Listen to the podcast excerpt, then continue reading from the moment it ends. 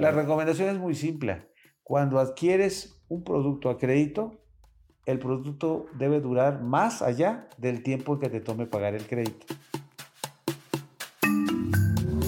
Bienvenidos a Acelera Academy, el podcast. Escucha consejos prácticos para tus finanzas personales y el manejo de tu dinero y conoce los temas más relevantes de ahorro e inversión de la mano de expertos financieros. Acompáñanos semanalmente, entra en los cursos de Acelera Academy y obtén el conocimiento para alcanzar tus metas financieras. Episodio 5. Buenos hábitos para tu salud financiera. En este episodio, Oscar Rosado, presidente de la Comisión Nacional para la Protección y Defensa de los Usuarios de Servicios Financieros, Conducef, y Luis Tinajero, director de Acelera Academy, nos platican sobre cómo cuidar nuestra salud financiera, lo que debemos tomar en cuenta al recurrir a un crédito y algunas recomendaciones para usar nuestro aguinaldo. Comenzamos. Bienvenido, Oscar. No sabes la alegría que me da poderte tener aquí. Muchas gracias por la invitación. Ahorita vamos a ver un poco más porque es un privilegio estar hablando aquí contigo. Ya me ha tocado varias veces este privilegio y siempre eh, pues he estado muy impresionado de tus conocimientos y perspectiva, eh, intereses además que compartimos de educación financiera y demás. Pero bueno, eh, ahorita gracias por aceptar la invitación a este podcast.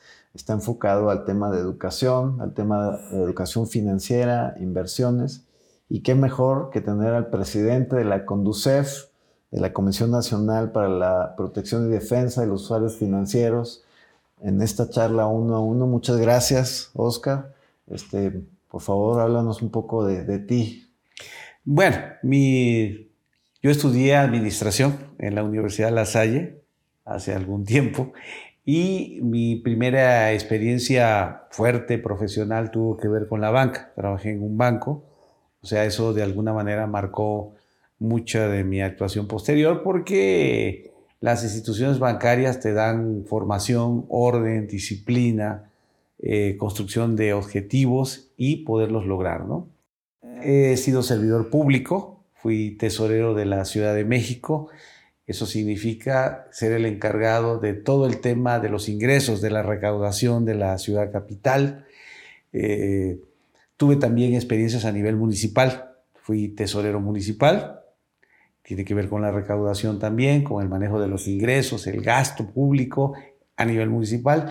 Fui secretario del ayuntamiento, secretario de ayuntamiento, que es el manejo de la política interna municipal. Es una experiencia eh, diferente, pero que se compenetra, ¿no? De alguna manera. Entonces he tenido experiencia a nivel municipal, este, que es la primera puerta de contacto entre las ciudadanas y los ciudadanos con, el poder público. Eh, tengo experiencia a nivel estatal, que es mi experiencia en el gobierno de la Ciudad de México, porque para fines prácticos, la Ciudad de México, aunque es la capital, es una entidad federativa.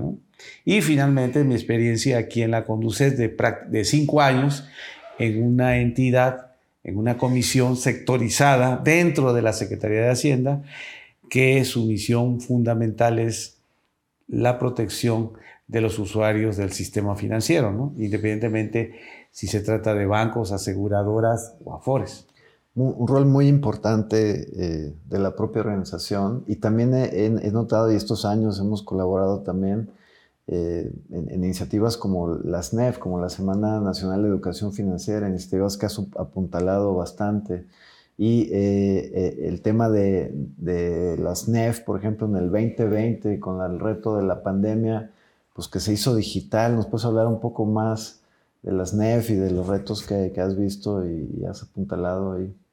Mira, la Semana Nacional de Educación Financiera en este 2023 fue ya híbrida, porque finalmente los eventos en el mundo y en este país para que funcionen y tengan un mayor número de impactos tienen que ser híbridos. ¿Qué significa esto? Que se tenga una sede presencial, pero que se creen plataformas digitales, una plataforma o varias plataformas digitales de salida de los contenidos, ya sea a demanda, o sea, en directo, en el, tiempo presente, o queden en el formato streaming, que es un uso a futuro, ¿no? Entonces, eh, la Semana Nacional de Educación Financiera en su edición 16 tuvo prácticamente 1.700.000 impactos, ya sea por, de manera presencial, alrededor de un 20%, y un 80% que fue de manera remota. hicimos alianzas con instituciones de educación pública superior y privada, hicimos alianza con el Instituto de los Mexicanos en el Exterior, que está dentro de la Secretaría de Relaciones Exteriores, y pudimos llegar a 42 consulados. Y por supuesto, eh, realizamos más de 200 eventos entre grandes, medianos y pequeños en la Ciudad de México, en la sede central Los Pinos y en 32 ciudades donde nosotros tenemos sede. La Semana Nacional de Educación Financiera es muy importante porque acerca el tema del dinero a las y los mexicanos. El tema del dinero es un tema de todas y de todos. No es un tema únicamente de empresarios y de los ricos. Es un tema que tiene que ver con el buen manejo de las finanzas personales y desde allí poder construir una plataforma que te dé la posibilidad, no la garantía, pero sí la posibilidad de una vida mejor. Pues fíjate que eh, los objetivos de la Semana Nacional de, Educación Financiera, que además hemos participado de manera institucional con ustedes, pues porque tienen los mismos objetivos de, justamente tratar de dar herramientas a las personas para que entiendan más del dinero, de sus finanzas personales y hacer. Creo que es un evento importantísimo para todos los que no han participado en este evento, que lo hagan. Es de carácter anual este, nos tocó estar ahí en el Centro Cultural Los Pinos también participando de manera presencial.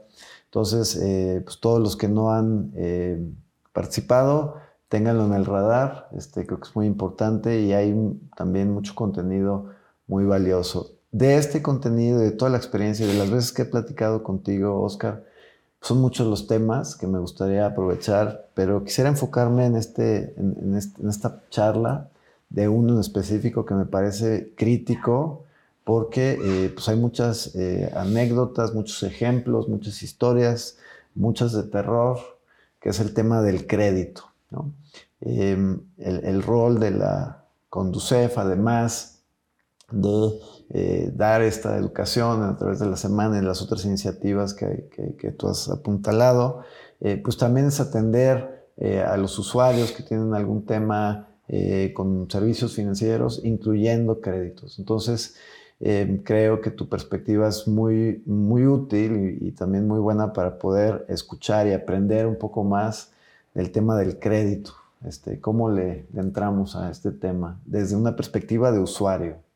Sí, claro, mira, hay que partir de que el crédito no es malo, o sea, el crédito es una opción posible que te permite eh, traer al día de hoy dinero que vas a recibir más adelante y poderlo utilizar en, en ropa, en accesorios, en mobiliario, en electrodomésticos, en todo aquello que pueda hacer la vida más sencilla, más llevadera a ti o a tu familia o a tus seres queridos. Pero hay una premisa fundamental. El crédito no es dinero adicional. O sea, es dinero que vas a, recibir en el futuro y que una institución autorizada de crédito te entrega en este momento y que gracias a ello tú vas a poder adquirir hoy algo que te tardarías más tiempo en adquirir, pero eso tiene un costo. Ese costo de adelantar ese dinero, de ese adelanto, es pagar intereses.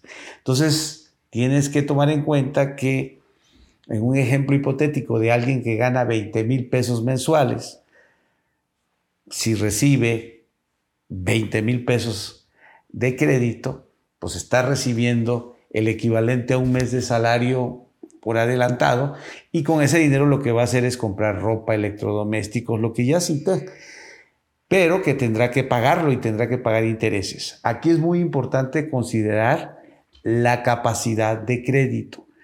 ¿Qué cosa es la capacidad de crédito?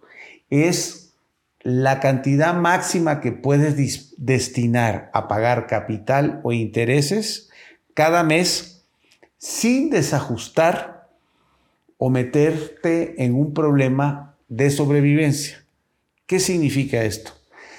Que si en este ejemplo de alguien que gana 20 mil pesos, ¿cuál es la cantidad máxima que puede destinar a pagar capital o intereses cada mes? Pues estaríamos hablando de 6 a 7 mil pesos, del 30 al 35%. Entonces ese 30-35% estaría restando en los meses siguientes de lo que recibe para entregar esos 6 mil pesos, partiendo que fuera el 30%, a pagar capital o intereses. ¿Qué significa esto? Que tomas crédito, en este ejemplo hipotético de 20 mil pesos, de alguien que tomó a crédito 20 mil pesos, pues tendría que destinar 6 mil pesos a pagar capital o intereses a partir del mes siguiente. Y por supuesto, al realizar eso, lo que tiene que tomar en cuenta es que solamente le restaría un 70% para flotar su nivel de sobrevivencia. Antes del crédito, el 100% era para él. Al momento de este hipotético ejemplo de 20 mil pesos o lo que sea, al siguiente mes, el 70% es para él y el 70% es para la institución que le prestó el dinero. Aquí, aquí mencionas tres cosas bien, bien importantes. Me gustaría subrayar. Primero, eh, una creencia que, que puede resultar en una catástrofe este, personal o familiar, que mucha gente concibe una línea de crédito o un crédito como una extensión de su ingreso, ¿no? extensión de su salario. Tal cual, ya gano más porque ya tengo un crédito más, ¿no? Y eso puede resultar eh, en catástrofe, una catástrofe financiera. Entonces, un, un, punto muy importante que, que, mencionabas es este, no creer que el crédito es una extensión de su sueldo, de su ingreso, ¿no? otra que mencionabas que me parece también muy importante subrayar es que, pues en tu perspectiva y recomendación es que nadie eh, obtenga un crédito que no pueda pagar tanto interés o capital con más del 30%, 35% de su ingreso. La excepción sería que fuera un crédito hipotecario. Ahí quizás podríamos hablar hasta de un 40%, pero ahí estamos hablando de que adquirió el bien más importante en la vida de una persona, que es una casa. Aquí me voy a otro tema, bueno, a dos. Eh, muchos créditos se otorgan o se usan para consumo. Eh, una cosa es pues un consumo y otra cosa es pues una compra de un bien duradero que incluso puede tener plusvalía. Entonces, ¿cuál es tu, tu perspectiva, recomendación de esto? Este, La recomendación es muy simple. Cuando adquieres un producto a crédito, el producto debe durar más allá del tiempo que te tome pagar el crédito. ¿Qué significa esto? Que si tú compras a crédito la despensa para pagarle el siguiente mes, la despensa se consume en una semana y se acabó. Entonces, alguien que está utilizando el crédito para comprar la despensa o está cometiendo un error o ya está tan enredado, tan endrogado, como decimos coloquialmente, que ya está haciendo cosas, financiándose, financiando lo inmediato con algo que le va a tomar más tiempo pagar. Por el contrario, en el ejemplo contrario y en positivo, si compra una pantalla de televisión a pagar en seis meses, bueno, ahí es diferente porque la pantalla la va a pagar en seis meses, capital e intereses, y la pantalla pues le puede durar un año, dos años o tres, ¿no? O sea, o más. Entonces, eso sí sería un balance correcto. El primer ejemplo de la despensa es o señal de que no está haciendo bien las cosas o, más grave aún, señal de que ya está financiando lo inmediato con crédito a mediano plazo esta es una recomendación bien interesante y muy pragmática, ¿no? Que lo que compres dure más que el crédito. Es, es tan sencillo como eso. Es, muy, muy impresionante lo simple, pero también lo difícil que la gente a veces lo, no lo entiende, ¿no? Una casa, ¿por qué una casa se financia a 10, 15 o 20 años? Porque una casa puede durar más de 20 años. Claro. En, el tema tan importante de, intereses, Oscar, eh, ¿cuáles son tus recomendaciones? ¿Dónde alguien puede consultar los intereses, el costo real del crédito? Este, ¿Cómo lo puede entender? Este, ¿Cómo sabes si es un crédito barato, caro? ¿Cuáles son tus recomendaciones? Mira, nosotros tenemos dentro de la página web de Conducet, www.conducet.gov.mx, aunque ya las direcciones no se usan, todo el mundo se va a los buscadores, y que vayan directamente a los buscadores, Conducet, revisa, compara y decide. Ahí vienen una serie de comparadores donde se puede ver tanto la parte del crédito como la parte de inversión, pero estamos hablando en este caso de crédito, de las tasas de interés que cobran tarjetas de crédito, las comisiones que cobran, este, y eso ya te da una idea aproximada de cuánto te puede costar tomar un crédito y, pagarlo.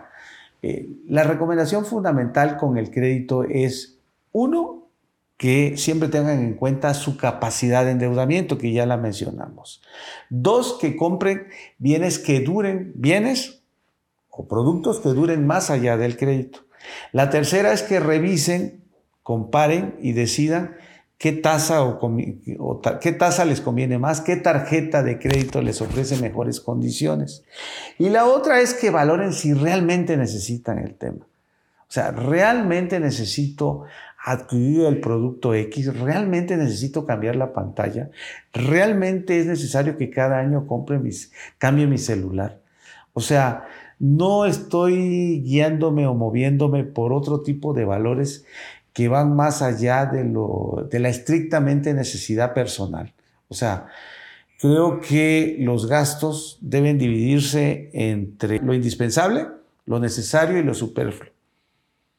¿Qué es lo indispensable? Aquello que, con lo cual no puedes vivir. Alimentos, eh, salud, educación, transporte, básicamente, renta.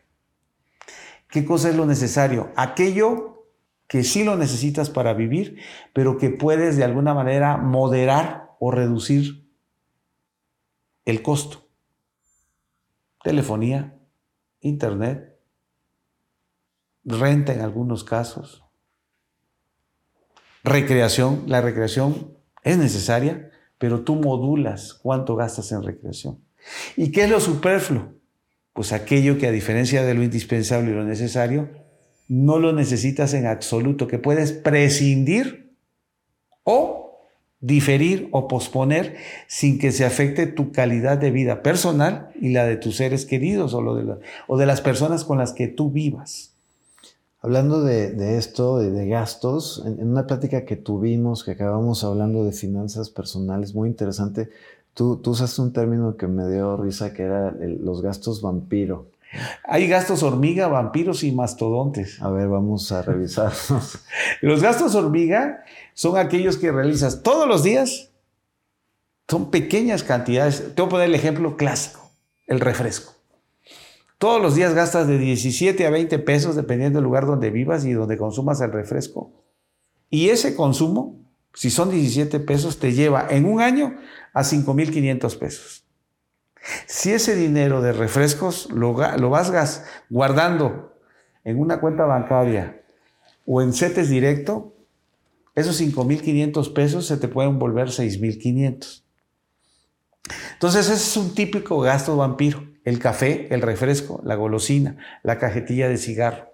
Una cajetilla de cigarro diaria puede hacer que tú acumules más de 12 mil pesos en un año. Gastos hormiga, ¿no? Ese es un gasto hormiga. El gasto hormiga hace que se te vayan pequeñas fugas, ¿no?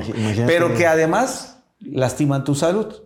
Porque tanto en los dos ejemplos que tú te puse, el refresco y el tabaco, además lastiman tu salud. salud y bolsillo. El gasto vampiro es un gasto eh, recurrente, más disfrazado, que tú no ves y que te exige una cantidad mayor.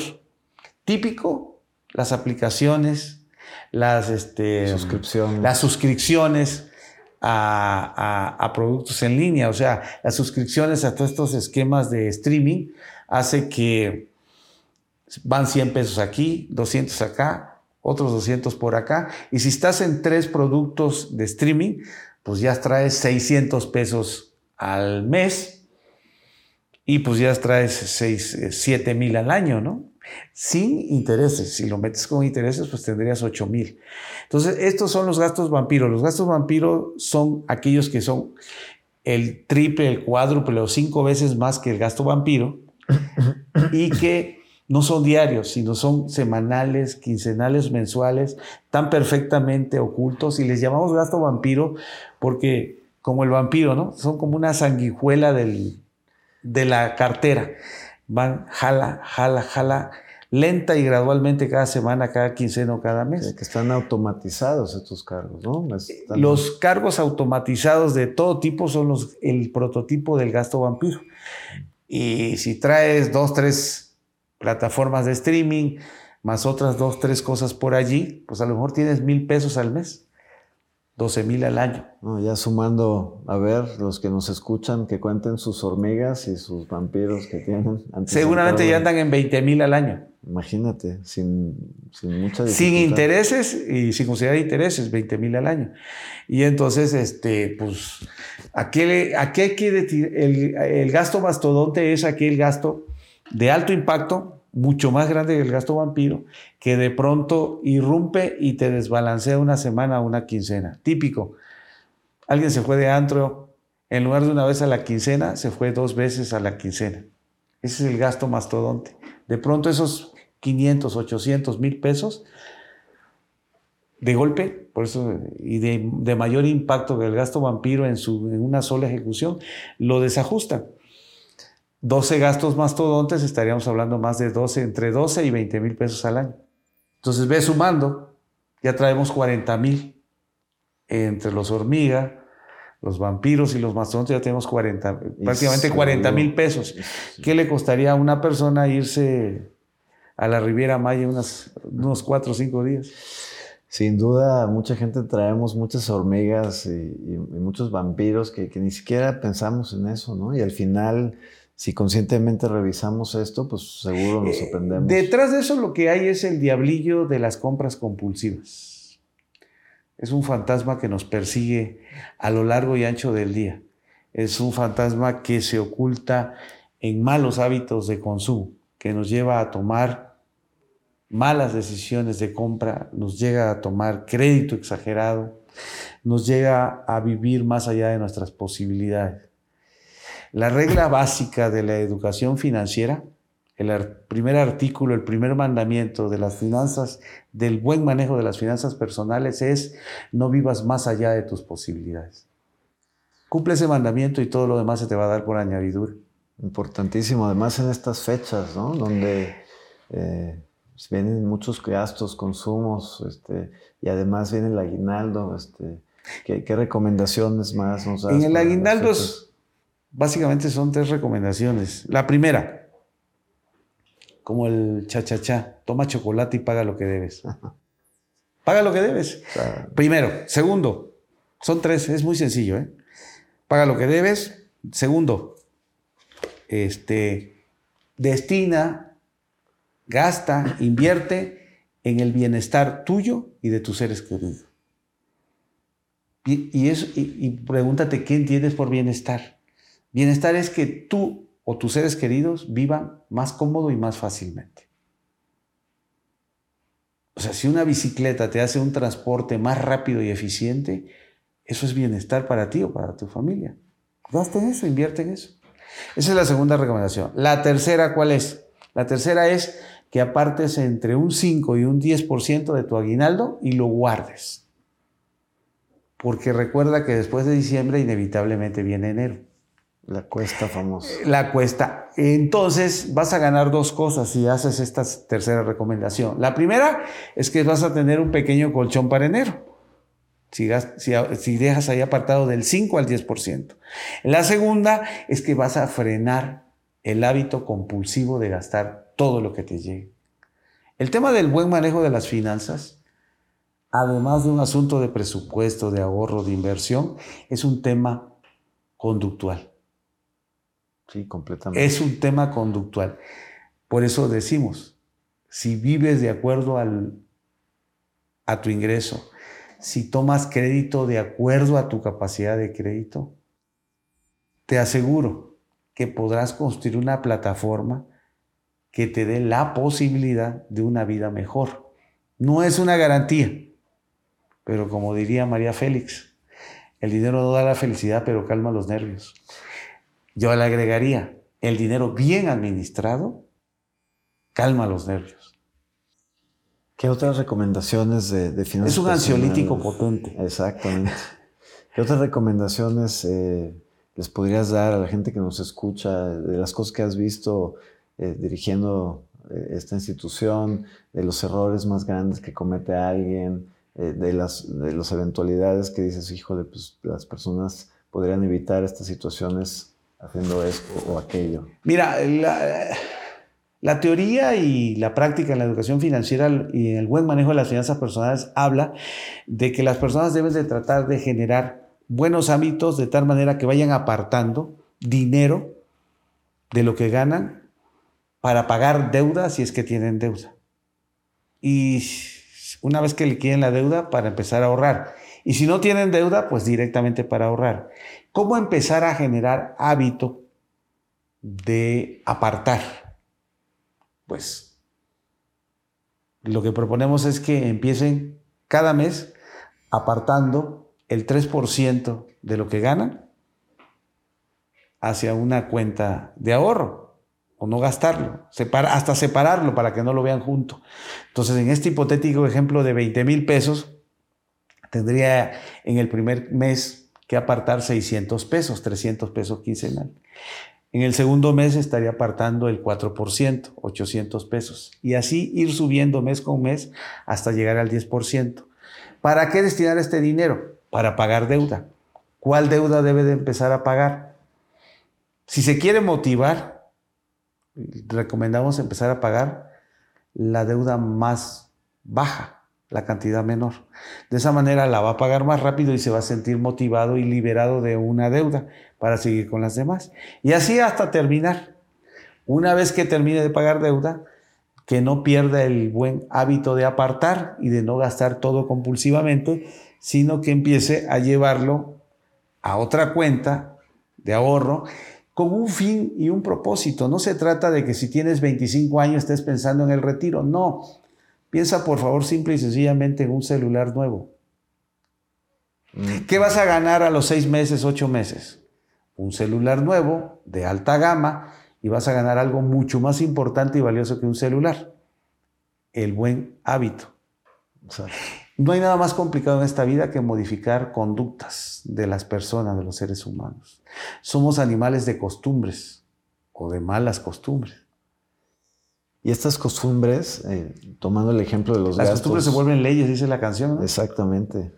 Y, eso yo creo que también coincido, porque eh, en, la experiencia de estos años que he estado en el tema financiero, en el tema de inversiones, las personas que logran un patrimonio y, que pueden eh, verdaderamente estar en una situación pues, privilegiada respecto al general de la población, tener algo de, inversiones, pues son las personas que han desarrollado un hábito, ¿no? Tal cual como eh, tener hormigas, vampiros, pero en este caso positivos, que actúan en tu favor, que tú apartas este, un porcentaje de tu ingreso de manera periódica y una vez metido este, este hábito, se convierte en ley, como dices, que dice la canción, eh, los resultados se empiezan a acumular y literalmente a capitalizar en el tema de la inversión.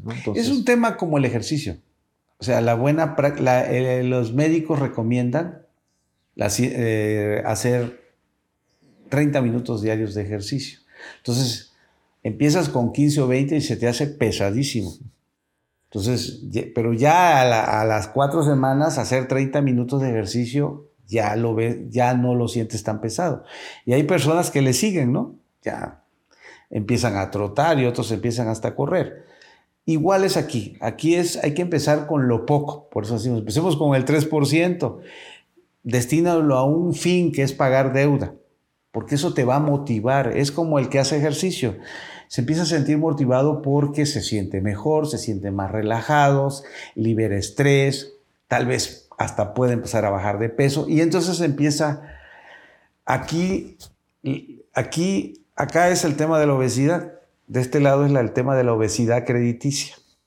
O sea, la salud financiera es uno de los ejes que tiene que ver con la salud física y mental. La posibilidad de una vida plena de una persona se construye sobre tres ejes, como un tripié. Salud física, salud mental y salud financiera.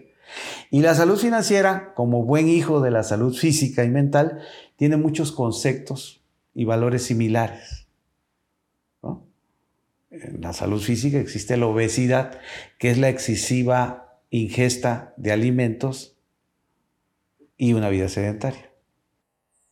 En la salud física, pues tomas demasiado crédito y cómo se cura ese, ese grado de obesidad crediticia, pues tienes que moderar tu, tu consumo, sería el símil de la ingesta de alimentos, y tienes que eliminar tu vida sedentaria. ¿Cuál sería el símil acá?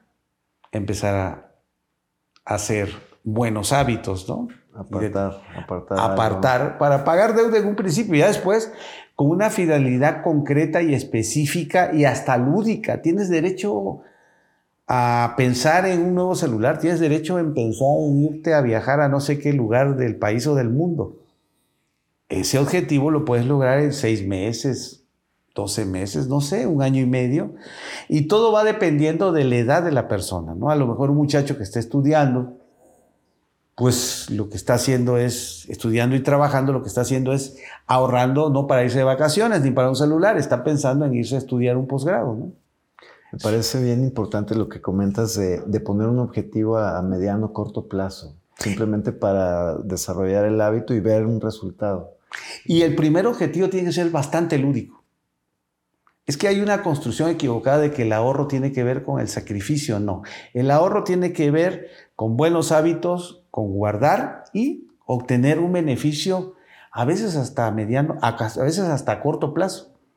Y hay estos paradigmas también, ¿no? De que para invertir eh, se necesita muchísimo dinero, ¿no? Y al final, eh, tomando estos hábitos y, tomando estos, eh, pues actitudes, ¿no? De no gastar más de lo que ganas, de no pensar que el crédito es una extensión de tu ingreso y de, apartar algo y lograr algo a corto plazo, pues creo que cambia completamente la mentalidad de alguien y puede lograr resultados ya a largo plazo muy diferentes a alguien que no lo haga nunca. Sí, o sea, finalmente hay muchas opciones ahorita que, que, vas apartando, guardando desde 100 pesos, 1000 pesos, hay diferentes opciones, 10 mil. Entonces eso te va generando intereses, te va generando un hábito y repetimos, no, no, no te estamos invitando a que estés pensando en 20 años a lo mejor tienes que ver, el tema tiene que ver con tres meses o seis meses. Y tiene que ver con algo muy lúdico y que a lo mejor te digan que es frívolo. No, creo que lo importante es el hábito y finalmente vas a obtener aquello con lo que estás soñando o pretendiendo tener. Se vale. Creo que lo que vas a ganar es que ese buen hábito te va a llevar a otro objetivo de más tiempo, y de mayor calado en tu vida personal? Pues varios ejemplos muy buenos. Eh, el ejemplo del triple de la salud este, integral me pareció muy bueno.